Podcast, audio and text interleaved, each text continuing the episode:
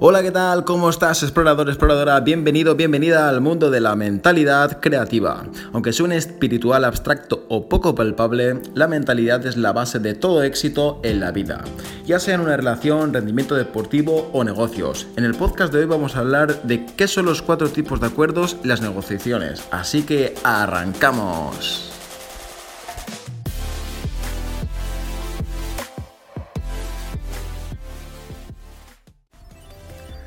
Seguro que has escuchado hablar de la filosofía win-win, ganar-ganar. Es una estrategia que popularizó Stephen Covey en su libro de los 7 hábitos de la gente altamente efectiva. La estrategia consiste en que dos partes llegan a un acuerdo y hay un beneficio mutuo por ambas partes. Cuando hablamos de partes puede ser perfectamente un trato entre dos personas o entre dos grupos. Por ejemplo, puede ser una compra, una venta, un trato comercial, pero también un juego, una discusión o una relación de pareja. Así que vamos al lío con los cuatro tipos de acuerdos. El primer tipo de acuerdo se llama perder-perder. Se suele dar el caso cuando al menos una de las partes es un desastre. La falta de organización, lleva una vida descontrolada, no tiene sistemas adecuados para aprovechar su tiempo, por ejemplo. Quizás carece de las competencias necesarias para llevar a cabo el acuerdo que pretende cerrar, habla sin saber o se mete donde no le llaman. También entran aquí las personas deshonestas, poco sinceras o con claras intenciones de engañar a la otra parte. Él pierde y tú también. Se pierde dinero, tiempo, energías o demás recursos. Pensemos en el efecto de las guerras. Todos van a ganar, pero todos terminan perdiendo. El segundo tipo de acuerdo es ganar-perder. El tipo de acuerdo se puede ver fácilmente en relaciones de pareja o entre amigos en donde una de las partes siempre quiere llevar la razón, quiere tener la última palabra, ganar la discusión o llevarse el mérito. En este caso, el objetivo no solo es ganar, sino que tú pierdas. Son gente abusadora y en ocasiones llegan a la humillación del vencido, para que quede claro que ellos han ganado y se han quedado por encima.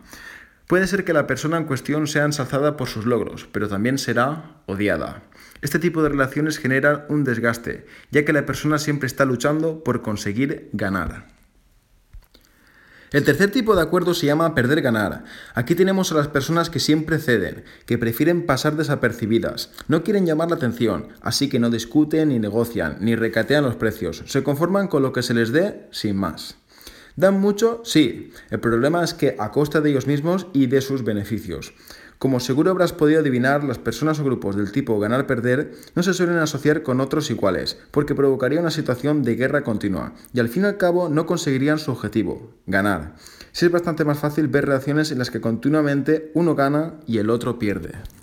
El cuarto y último acuerdo es ganar-ganar. La estrategia ganar-ganar se basa en que el trato o el acuerdo al que lleguemos nos va a resultar positivo a nosotros, pero también a la otra parte. Aquí tengo el ejemplo del mercadillo, donde normalmente se recatea el precio hasta el final. Tú vas y preguntas cuánto cuesta cierto objeto. Te dan un precio. Ese precio es el precio inicial y tú le dices que es mucho y el vendedor te lo baja. Intentas bajarlo un poco más hasta que el vendedor te da un último precio. Después de ese tira y afloja, te llevas el producto por un precio inferior al habitual y con la sensación de haber ganado la batalla. Evidentemente, el vendedor te lo por seguro también habrá ganado en la transacción. Para ello, vamos a definir qué requisitos debe cumplir una estrategia ganar-ganar.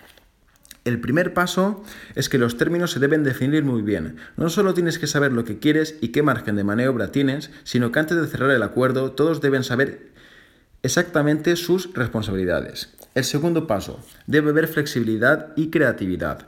Aunque uno sabe lo que quiere y cómo lo quiere, para que todos ganen hay que ser flexibles. A veces habrá que recurrir a opciones ingeniosas para que la otra parte también gane.